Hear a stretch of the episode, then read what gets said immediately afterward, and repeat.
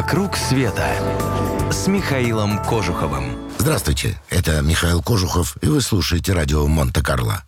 Есть страны, о которых забываешь сразу же, едва вернувшись домой. Есть такие, куда не хочется возвращаться ни за какие ковришки. Камбоджа не из их числа. Ее достаточно увидеть мельком, чтобы запомнить навсегда. Впечатления ошеломляют, шокируют, восхищают. В том числе впечатления гастрономические. В этой стране едят абсолютно все, что бегает, летает и ползает, включая огромных пауков-птицеедов и жуков-плавунцов, живущих на рисовых полях. Почему так? Знатоки этой страны уверяют, вовсе не особой любви к экзотике. Насекомые в меню камбоджийцев всего лишь попытка дополнить белком скудное ежедневное меню – Камбоджа так до конца и не пришла в себя после потрясений последних десятилетий. Вождь красных хмеров Пол Пот был одержим безумной идеей аграрного социализма. Он превратил страну в один огромный концлагерь. Все, что не относилось к производству риса, было объявлено вредным. Наука, книги, театры, газеты, даже деньги подлежали уничтожению. Беспощадно уничтожались и все, кто не умел, не мог или не хотел сажать рис. История знает примеры убийства одними народами других. Красные кхмеры уничтожали своих. Год их прихода к власти, 1975 был объявлен нулевым годом новой коммунистической эры. К счастью, она продлилась всего три года, 8 месяцев и 21 день. Когда красных хмеров выбили из Пномпеня, единственное, что спасло эту страну от голода, была помощь Советского Союза. Когда же Союз распался, его место заняли другие – Иностранные дотации составляют сегодня около половины национального бюджета. Другую половину дают доходы от швейной промышленности, экспорта древесины и, конечно, туризма. У Камбоджи слава одной из самых экзотических стран Азии и одной из самых бедных. Половина ее населения живет даже не в бедности, в нищете. В домах иногда стоит телевизор, но в деревнях большая редкость холодильник и даже шкаф. Туда попросту нечего вешать. Но это почему-то никак не сказывается на характере камбоджийцев. Они широко улыбаются каждому гостю, который с миром приходит в их дом.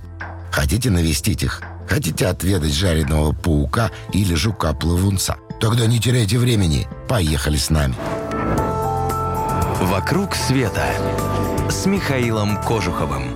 Здравствуйте, это Михаил Кожухов, и вы слушаете радио Монте-Карло. Если бы список чудес света доверили составить мне – в нем обязательно был бы Анкор-Ват, заросший джунглями колоссальный храмовый комплекс в Камбодже, одно из крупнейших в мире когда-либо созданных культовых сооружений. Это царство бандерлогов, обитель великого и ужасного Каа. Это ведь здесь Редьярд Киплинг придумал историю мальчика, выросшего с волками. Расположенный на площади в несколько сотен квадратных километров, храм строили почти 600 лет, с 9 по 14 века. Это было временем наивысшего расцвета древнего государства Кхмеров, которое занимало огромную территорию в Индокитае. Анкорват был его столицей. Это необычное сооружение невозможно описать. У него есть украшения и все тонкости, какие человеческий гений только может себе представить, написал португальский монах, побывавший здесь еще в XVI веке. Но вот ведь судьба. Потом об Анкоре начисто забыли, и он был заново открыт для европейцев только 200 лет спустя – по свидетельству редких путешественников, отдельные храмы тогда еще действовали, а их стены украшали изделия из золота и драгоценных камней. Достоверных сведений об Анкоре сохранилось не так уж много, все больше гипотезы. По одной из них его здание носит сугубо религиозный характер. Дома простых граждан и даже дворцы правителей Анкора не сохранились, их строили из древесины. А вот камень предназначался только богам.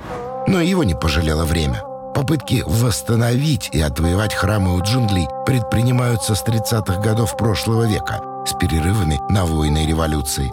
Некоторые сооружения уже полностью очищены и восстановлены, некоторые навсегда оставлены в объятиях вековых деревьев. Восстановить Анкор в его изначальном виде – эта задача невыполнима. Разграбленное не вернешь, сделать же все заново Камбоджи пока не по силам – она с трудом восстанавливает силы после жестокого эксперимента, который проделал с ней 20 век. Но об этом уже в следующий раз. «Вокруг света» с Михаилом Кожуховым. С вами Михаил Кожухов, и вы слушаете радио Монте-Карло. Сегодня я продолжу рассказ о Камбодже. Ее столица Пномпень похожа на прочие города Азии. Ну, разве что чуть чище и миролюбивее некоторых других. Здесь тоже передвигаются на легких мотоциклах и велорикшах и беспрестанно что-нибудь продают или жуют. В отличие от Европы, жители которой прячутся по домам с наступлением сумерек, здесь все наоборот. Жизнь выплескивается на улицу. Отчасти это объясняется еще и тем, что к вечеру столбик термометра опускается на несколько делений, и можно сделать все, что делать днем было слишком жарко. И все же город есть город.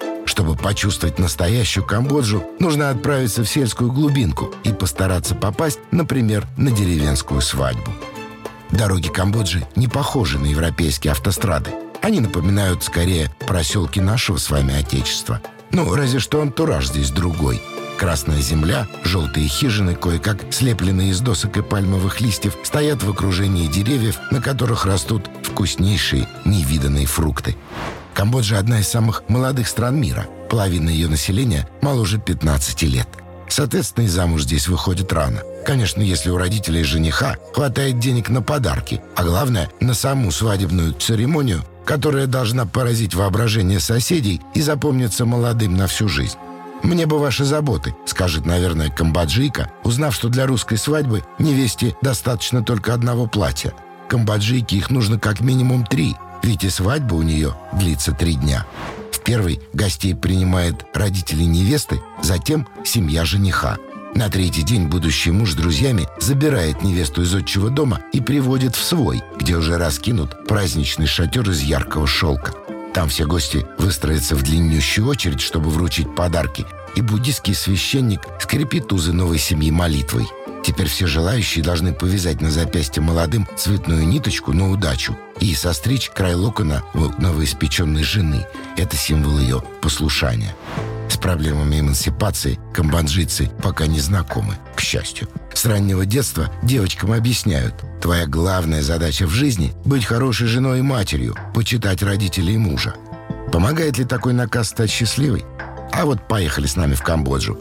Там и разберемся. Все подробности на сайте клуба путешествий Михаила Кожухова www.travelclub.ru «Вокруг света» с Михаилом Кожуховым.